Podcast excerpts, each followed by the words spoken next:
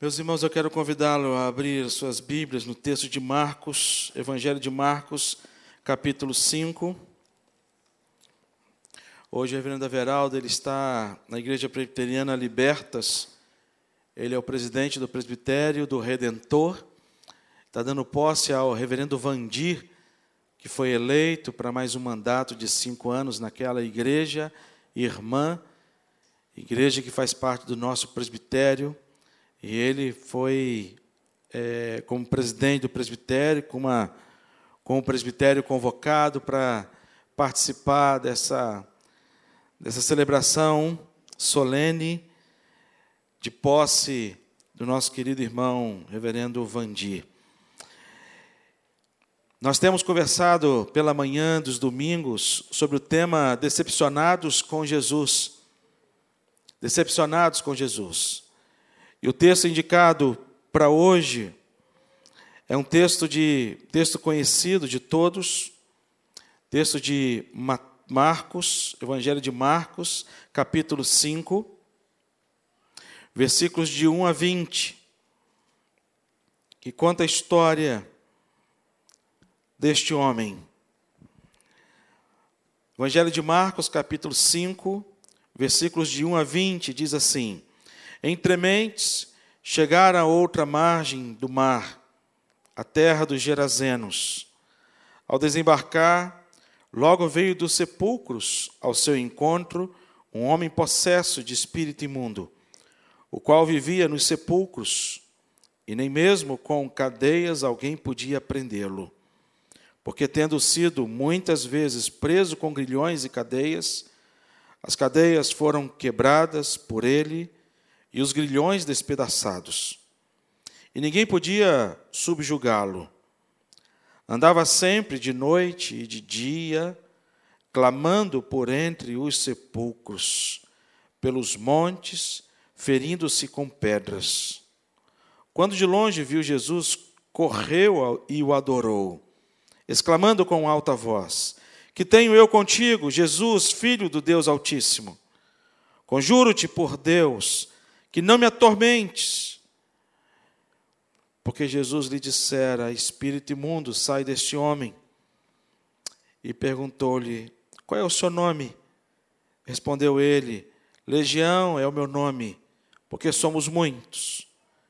E rogou-lhe encarecidamente que os não mandasse para fora do país. Ora, pastava ali, pelo monte, uma grande manada de porcos. E os espíritos imundos rogaram a Jesus, dizendo: Manda-nos para os porcos, para que entremos neles. Jesus o permitiu. Então, saindo os espíritos imundos, entraram nos porcos, e a manada, que era cerca de dois mil, precipitou-se despenhadeiro abaixo para dentro do mar, onde se afogaram. Os porqueiros fugiram e anunciaram na cidade pelos campos. Então saiu o povo para ver o que sucedera. Indo ter com Jesus, viram o endemoniado, o que tivera legião, assentado, vestido, em perfeito juízo, e temeram. Os que haviam presenciado os fatos contaram-lhes o que acontecera ao endemoniado e acerca dos porcos. E entraram, rogaram-lhe que retirasse da terra deles. Ao entrar Jesus no barco, suplicava-lhe que fora o que fora endemoniada, que o deixasse estar com ele. Jesus, porém, não lhe permitiu, mas ordenou-lhe: Vai para tua casa para os teus. Anuncia-lhes tudo o que o Senhor te fez e como teve compaixão de ti. Então ele foi e começou a proclamar em Decápolis tudo que Jesus lhe fizera e todos se admiraram. Todos se admiraram. Vamos orar. Deus, de maneira muito especial, pedimos que o Senhor fale ao nosso coração na instrumentalidade do teu Santo Espírito porque tanto precisamos, ó Deus, desta ação do Senhor para sermos edificados e fortalecidos na nossa alma, em nome de Jesus. Amém. Amém. No início do meu ministério, eu pastoreei a primeira igreja presbiteriana em Vila Velha, no Espírito Santo.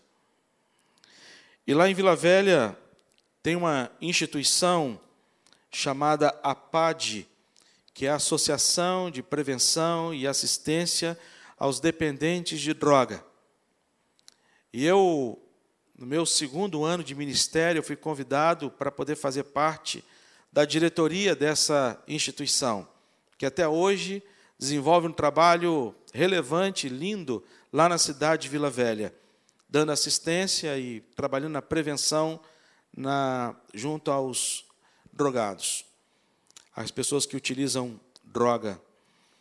E quando eu trabalhei na diretoria, fiquei oito anos na diretoria da PAD, servindo como vice-presidente da PAD durante esses oito anos, eu me voluntariei para poder dar os primeiros atendimentos quando porque a demanda era muito grande. E em determinados tempos havia uma necessidade muito grande de um primeiro atendimento. E nós tínhamos um pastor contratado que realizava esse trabalho, tínhamos psicólogos, tínhamos médicos, assistente social, tinha toda uma equipe que trabalhava na, na PAD, e ainda hoje trabalham lá na PAD, em Vila Velha. Mas, diante da demanda, eu era solicitado para dar um, oferecer um trabalho voluntário na primeira assistência. E quantas vezes eu passei tardes lá na PAD, atendendo famílias, atendendo pessoas. Uma certa tarde, a secretária da PAD chegou para mim e falou assim: Pastor, tem um, tem um homem aí que chegou, não está agendado, mas ele está precisando muito de atendimento. E eu falei assim: olha, vou dar um jeito de atendê-lo. E aí colocou lá no encaixe, e aí o senhor, quando entrou, ele entrou carregando uma cadeira de escritório, aquela cadeira, uma cadeira bonita, e ele entrou na sala com a cadeira. E aí se apresentou e começou a conversar, e ele disse para mim, falou assim, olha, eu estava indo para a boca trocar a minha última, meu último, é, ele usou uma expressão, meu último bem, o último bem que me sobrou. Porque eu estou envolvido nas drogas, ele contou a história dele toda. E ele falou assim: por conta disso eu perdi minha família, perdi minha esposa. Por conta disso eu perdi meus filhos. Por conta disso eu perdi minha empresa. E ele era um pequeno empresário lá na cidade. E ele chegou para mim e falou assim: a última coisa que me restou na vida é esta cadeira. E eu estava indo para trocar em droga. Mas aí eu passei aqui na frente e resolvi entrar. Porque eu quero pedir socorro. Eu quero ajuda. Não para não, não, não perder essa cadeira mas para mim não perder a minha vida, porque está por um triz. Aquele encontro marcou a minha vida. Começamos um tratamento na vida daquele irmão. E pela graça de Deus, ele foi internado, pela graça de Deus, ele foi restaurado, pela graça de Deus, Deus restaurou a sua família, que eu tive reunião com a família dele, com a esposa, fui conhecer a família toda e Deus foi restaurando a vida daquele homem. E para a glória de Deus, ainda hoje eu tenho contato com ele. E a gente é amigo de rede social e a gente é amigo pessoal. Quando eu olho para esse texto aqui, eu percebo a história de um homem que da mesma forma ele foi tremendamente abusado por Satanás.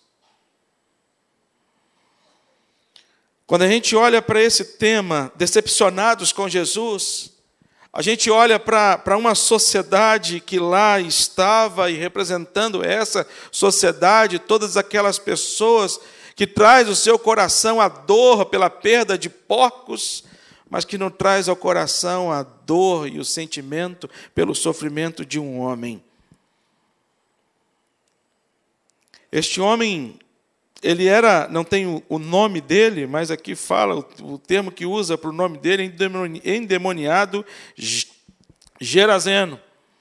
Um homem que era aprisionado por uma legião de demônios. E quando falamos em legião, traz a nossa ideia quando os soldados romanos, a corporação dos soldados romanos, quando tinham seis mil soldados, eram chamados de legião.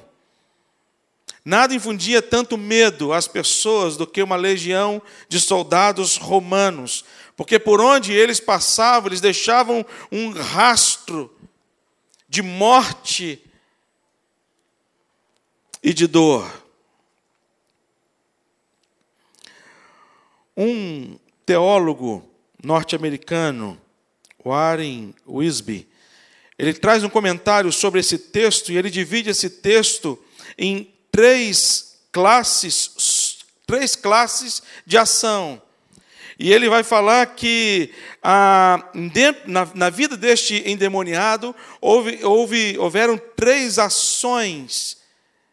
Uma primeira ação foi de Satanás. Satanás que domina através da possessão. Satanás que arrasta, arrasta as pessoas para a impureza. No caso dele, ele vivia num lugar onde os mortos moravam, num cemitério. Satanás ele faz com que as pessoas perdam, percam os sentidos humanos, a imagem de Deus. Essa é a intenção de Satanás em agir no coração das pessoas, em tirar do coração das pessoas toda toda a imagem que foi criada por Deus, embora deturpada por conta do pecado, mas ainda resiste no nosso coração através da ação do Espírito Santo de Deus. E ele tenta de todas as formas desvirtuar não apenas o propósito de Deus na vida do ser humano, mas principalmente sobre a vida do povo de Deus, mas acima de tudo, desvirtuar esta imagem que foi criada. Lucas vai dizer que ele Lucas, que vai registrar também a mesma passagem, ele vai dizer que era um homem que não se vestia. Perdeu totalmente o pudor. Perdeu totalmente o sentido de humanidade, dignidade.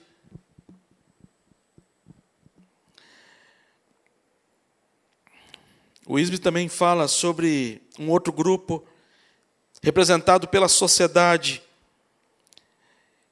que age de três formas também. A ação deste grupo, que representa a sociedade, ele afastou este homem do convívio social. Então, a solução da sociedade foi pegar esse indivíduo e colocar esse indivíduo num lugar onde ele não tem mais o convívio com a sociedade. Pronto, o problema está resolvido. Tiramos essa pessoa do nosso convívio social.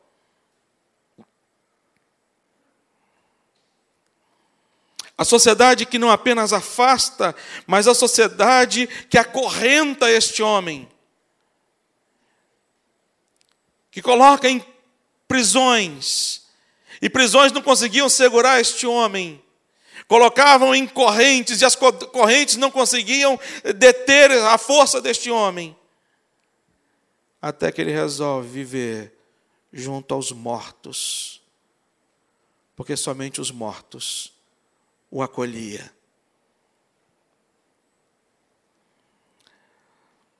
Sociedade que afasta, que acorrenta, mas sociedade que faz o homem ter menos valor do que um porco. Uma sociedade que faz um homem, um ser humano, ter menos valor do que um porco. A gente está vendo, acompanhando a guerra na Ucrânia. O valor que o ser humano dá a uma vida. Nós estamos vendo um presidente de um país clamando ajuda. Clamando ajuda. Eu fico imaginando o coração daquele presidente o clamor dele. E os povos acompanhando. Eu disse aqui na igreja que uma cena que não sai da minha mente, uma criança caminhando sozinha, com um bonequinho na mão, uma mochilinha nas costas, chorando e caminhando, fugindo do terror da guerra, sem um pai do lado e uma mãe do lado para poder abraçar e acolher aquela criança.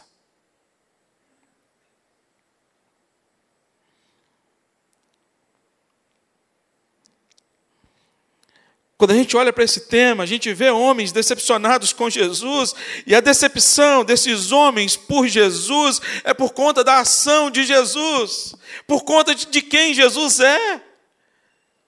Porque vai na contramão de tudo aquilo que Satanás é, tudo aquilo que vai na contramão de tudo aquilo que a sociedade age.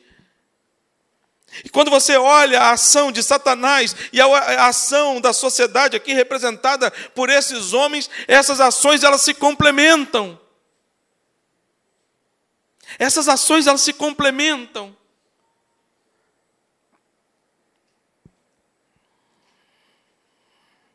Ela se harmoniza. A ação de Jesus causa decepção, pois vai na contramão de todos aqueles que vivem porque a ação deles é a indiferença, é o desprezo, é a falta de amor, é a falta de consideração, é o ódio, é o desinteresse e ao mesmo tempo interesse. É assim a nossa sociedade. A sociedade ela desenvolve um sentimento de interesse, mas ao mesmo tempo desinteresse. Mas como assim? fica rico. Você vai ver pessoas do seu lado manifestando para você sentimentos. Agora perde o que você tem.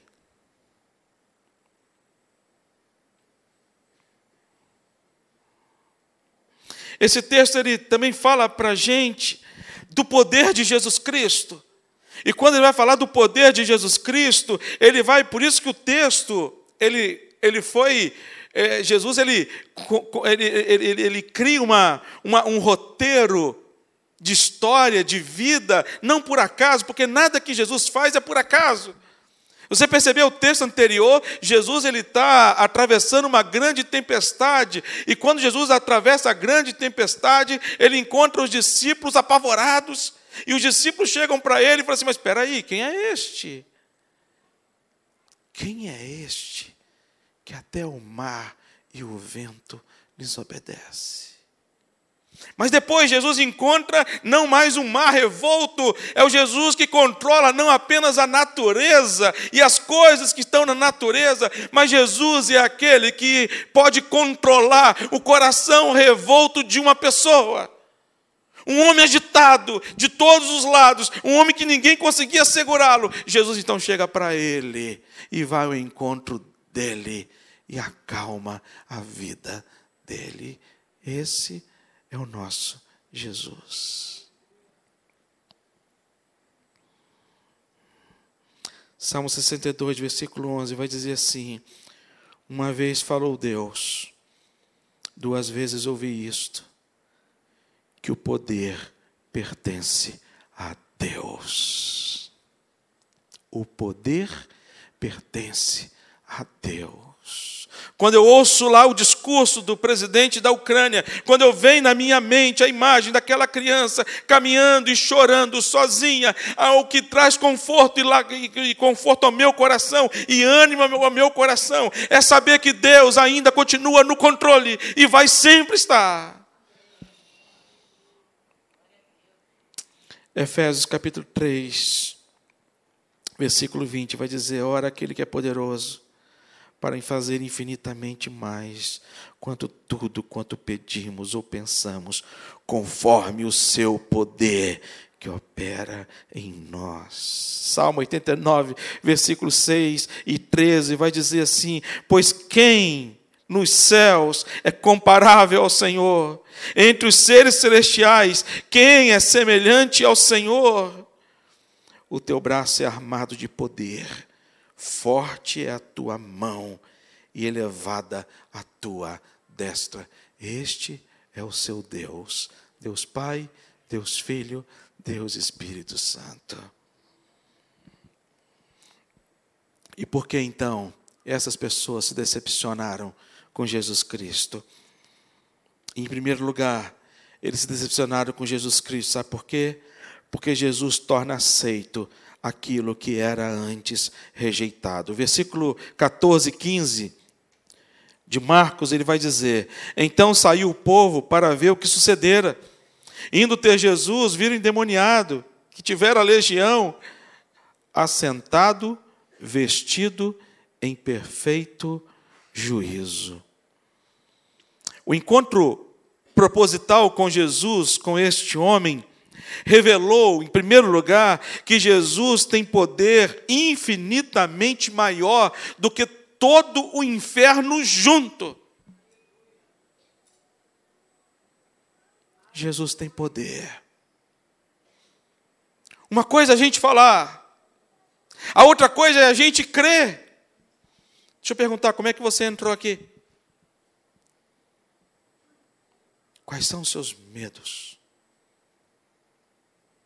Quais são as coisas que têm te roubado a paz? Quais são as tribulações e angústias da vida que têm trazido ao seu coração um sentimento de que talvez você esteja se sentindo só, mas quando a gente olha para esta verdade e a gente percebe que esta verdade, ela de fato é verdade, o nosso Deus, ele tem todo o poder no céu, na terra, debaixo da terra, em todos os lugares, e nós somos agentes deste Deus aqui na terra, e este Deus nos deu livre acesso a ele para estarmos em oração e vivermos em oração, e através da nossa oração, a gente pode falar com Deus.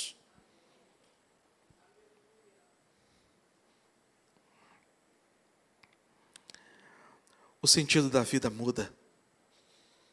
Quando a gente traz ao nosso coração esta ação de Deus. E aí a gente olha para muitas coisas que estão acontecendo neste mundo, a começar dentro da nossa casa, diante de circunstâncias adversas que o inferno ele tem de alguma forma trago ações infernais sobre a nossa casa e a nossa família, mas eu vou dizer em nome de Jesus: o sangue de Jesus tem poder para poder transformar todas as coisas. Jesus é muito maior do que as hortes do inferno.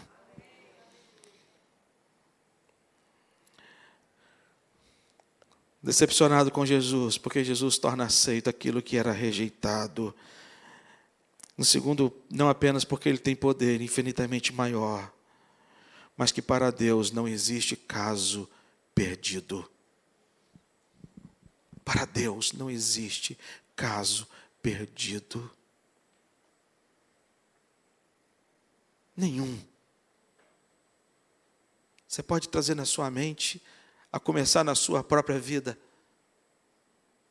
porque nós somos o grande exemplo de Deus. Apóstolo Paulo é aquele que traz o exemplo de si mesmo. Ele vai dizer: Olha, em mim manifestou a graça de Deus. Eu que era o principal dos pecadores, se a, se a, se a graça de Deus se revelou à minha vida, pode revelar a vida de todos. Segunda coisa, decepcionados com Jesus, a decepção das pessoas não era apenas porque Deus torna aceito aquilo que antes era rejeitado, mas Deus ele torna útil aquilo que era antes imprestável. Versículo 19 vai dizer: Jesus, porém, não lhe permitiu, mas ordenou-lhe: vai para tua casa, para os teus, anuncia-lhe tudo que o Senhor te fez e como teve compaixão de ti. Enquanto a sociedade estava dizendo para Jesus: retira-te daqui, e a sociedade ela vai dizer isso sempre para Jesus Cristo. A sociedade que a gente vive está dizendo cada dia para a gente, cada dia para Jesus Cristo: retira-se Jesus da sociedade, porque aqui não cabe você na sociedade, com as nossas práticas, com os nossos pensamentos, com as nossas filosofias, com aquilo que tendencia o nosso coração. Aqui não cabe Jesus. Mas aquele homem, ele se desloca da sociedade aquele homem que era o pior de todos da sociedade, aquele homem chega diante de Jesus e fala: Jesus, para onde o senhor vai? O senhor está indo para onde? Deixa eu falar uma coisa para o senhor. Me põe no meio. Deixa eu ir com o senhor. Se eu nem roupa eu tenho, nem mala eu tenho para fazer, porque eu andava pelado. Agora eu estou vestido, me deram essa roupa aqui. Para onde o senhor for, eu vou com o senhor.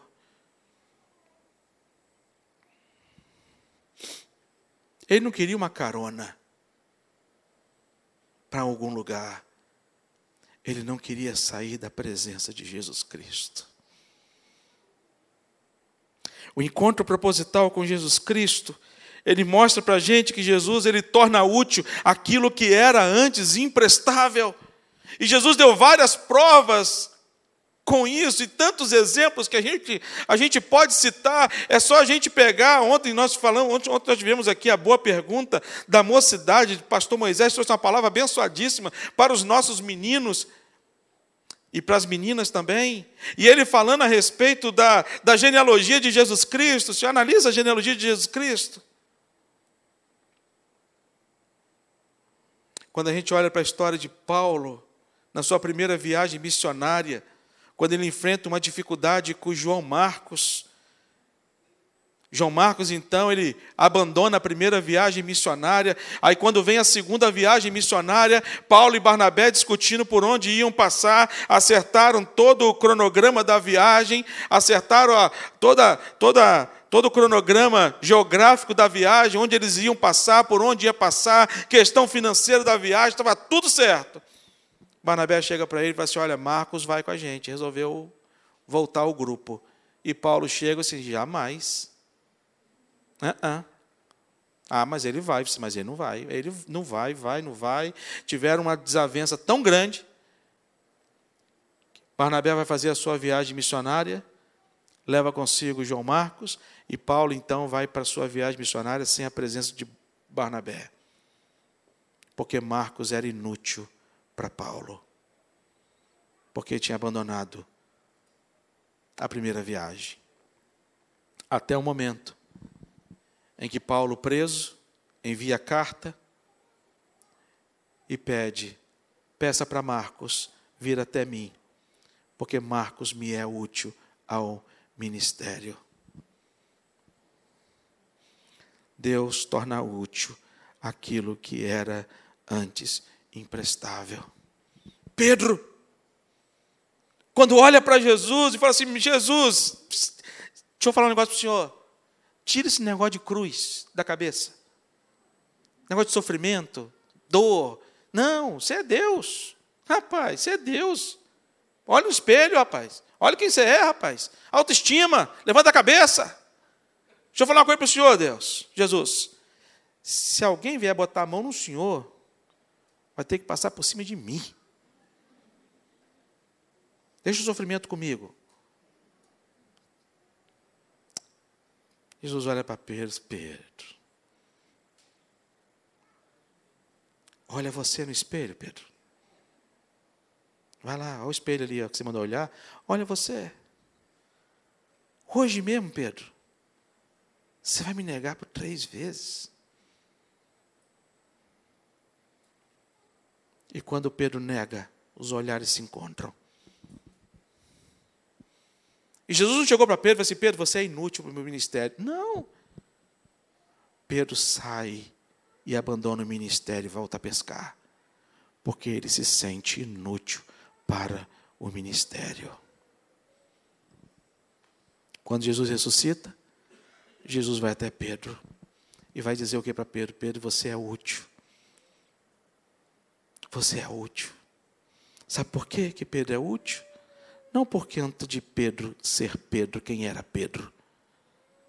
mas porque Deus torna útil aquilo que era antes imprestável.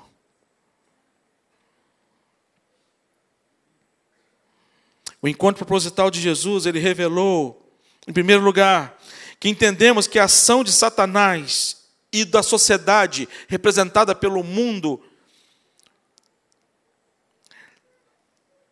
não nos torna inválidos para sempre. Amém, irmãos? A ação de Satanás e do mundo sobre as nossas vidas não nos torna imprestáveis ou não nos torna inválidos. Para Deus não tem pessoa inválida. Para Deus não tem, porque se Deus tivesse que levar conta a nossa vida, todos nós deveríamos ser considerados inválidos para o trabalho do Senhor. Só que Deus, pela sua infinita graça, pela sua infinita misericórdia. E aqui, para as pessoas, e o problema é que para a sociedade, algumas pessoas elas se tornam inválidas. Sabe por conta de quê? Por algum momento no passado, por um deslize, por uma queda, por alguma coisa que aconteceu no passado, estigmatizou a pessoa e marca a pessoa para o resto da sua vida. E traz com aquela pessoa uma marca inválido. Só que Cristo ele pega aquilo que era imprestável e torna útil. Segundo lugar, entendemos que através da ação da graça de Deus recebemos uma missão importante, não apenas é, nos torna útil, mas nos torna útil para uma missão. E quando Jesus ele nos resgata, não é para colocar a gente dentro de um aquário como este, pegar o, o gerazeno, colocar num aquário como este, para poder ficar de amostra. Jesus chega para ele e fala assim: meu filho, você não vai ficar comigo, não, você tem uma missão. Você vai para sua casa, falar para os seus, você vai anunciar aquilo que aconteceu na sua vida, para que através da sua vida a ação de Deus também aconteça na vida de outros não ficamos expostos no museu. Não somos chamados para viver a nossa glória própria. Olha o que Jesus fez comigo, e só comigo, e mais ninguém. Mas Jesus ele realiza para poder servirmos ao Senhor e glorificarmos a Deus para sempre. Em terceiro e último lugar, as pessoas ficaram decepcionadas por Jesus. Não apenas porque ele torna aceito aquilo que era antes rejeitado, não apenas porque ele torna útil aquilo que antes era imprestável, mas porque ele torna admirado aquilo que antes era ultrajado. Olha o versículo 20, o que, ele vai dizer? Então foi ele e começou a proclamar em Decápolis tudo o que Jesus lhe fizera. E o texto vai dizer o quê? E todos se admiraram. Todos se admiravam. O encontro proposital com Jesus, com este Gerazeno, não mais endemoniado, mas este Gerazeno, resultou e revelou a restauração, a restauração na vida deste homem e a restauração na nossa vida, na vida deste homem, chama a atenção das pessoas. As pessoas olham e falam assim: puxa vida, peraí. Por que, que ele agiu dessa forma? Por que, que ele agiu? Segunda coisa, a restauração de Jesus. Ela faz morrer o velho homem, a velha mulher. A restauração de Jesus, ela faz nascer um novo homem e uma nova mulher. E a restauração de Jesus faz a gente se parecer com Cristo faz a gente se aparecer com Cristo. É o que aconteceu com este homem. Este homem viveu uma transformação tão grande e que as pessoas, a sociedade da época, ficou muito brava com Jesus Cristo, ficou revoltada com Jesus Cristo, ficou decepcionada com Jesus Cristo.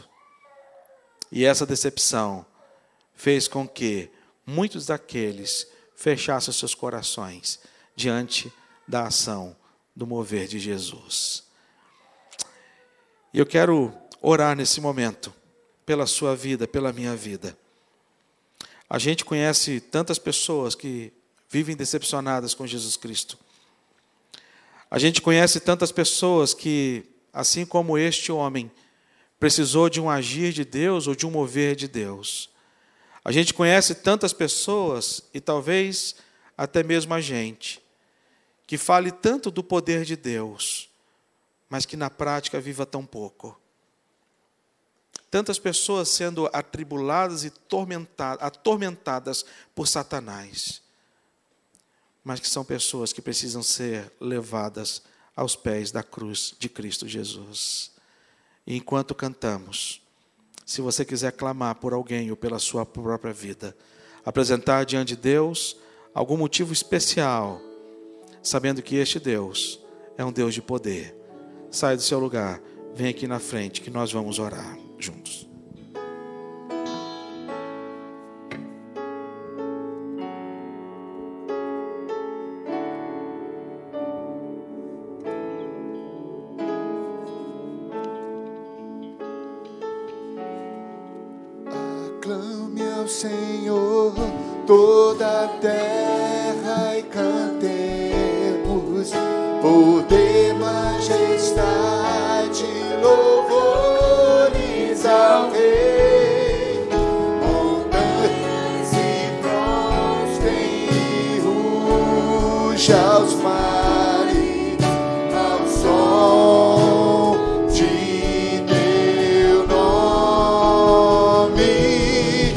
Hallelujah.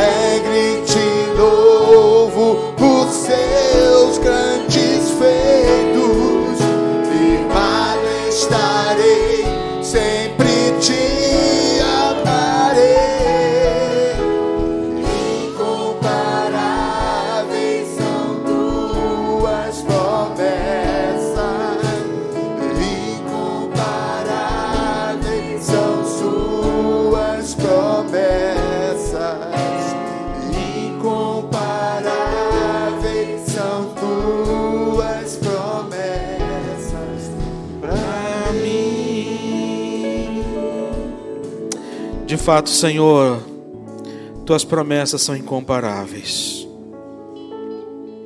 e são verdadeiras, o melhor de tudo. Tudo que o Senhor prometeu, o Senhor cumpre. Tudo que o Senhor prometeu, o Senhor cumpre. O Senhor não é um Deus de sonhos, porque o Senhor não é um Deus que dorme. O Senhor é um Deus de propósitos. Foi propósito de Jesus passar por lá para encontrar com aquele Gerazeno. Um dia nós nos encontraremos nos céus, porque ele foi salvo pela graça maravilhosa do Senhor Jesus Cristo. Pai, assim como Gerazeno, muitos irmãos e irmãs nossos ainda estão, ó Deus, acorrentados, aprisionados. E a tua palavra, Deus, ela nos ensina que o Senhor é aquele que foi enviado por Deus para proclamar libertação aos cativos e a pôr em liberdade os algemados o Senhor foi aquele que nos chamou para proclamar esta libertação, não no nosso nome, não no nosso poder, mas no nome de Jesus. O nome pelo qual todo nome, todas as pessoas se curvam, se dobram, e que um dia todo joelho se dobrará e confessará que Jesus é o Senhor. Nós estamos aqui, ó Deus, movidos pela fé. Pela fé naquilo que sentimos e acreditamos e temos convicção, não naquilo que vemos. E é crendo a Deus que nós apresentamos diante do Senhor as nossas vidas, as nossas causas, pedindo ao Senhor, que é o Deus do impossível, que haja com poder e graça e com milagre, Deus. Que a gente possa ver com os olhos da fé a ação do Senhor, para nossa alegria mas acima de tudo para honrar e glorificar o teu nome, para a gente dizer para as pessoas: o nosso Deus, ele de fato ele existe, porque ele agiu na minha vida. Pai, haja assim pela tua misericórdia com as nossas vidas e em nome de Jesus. Amém.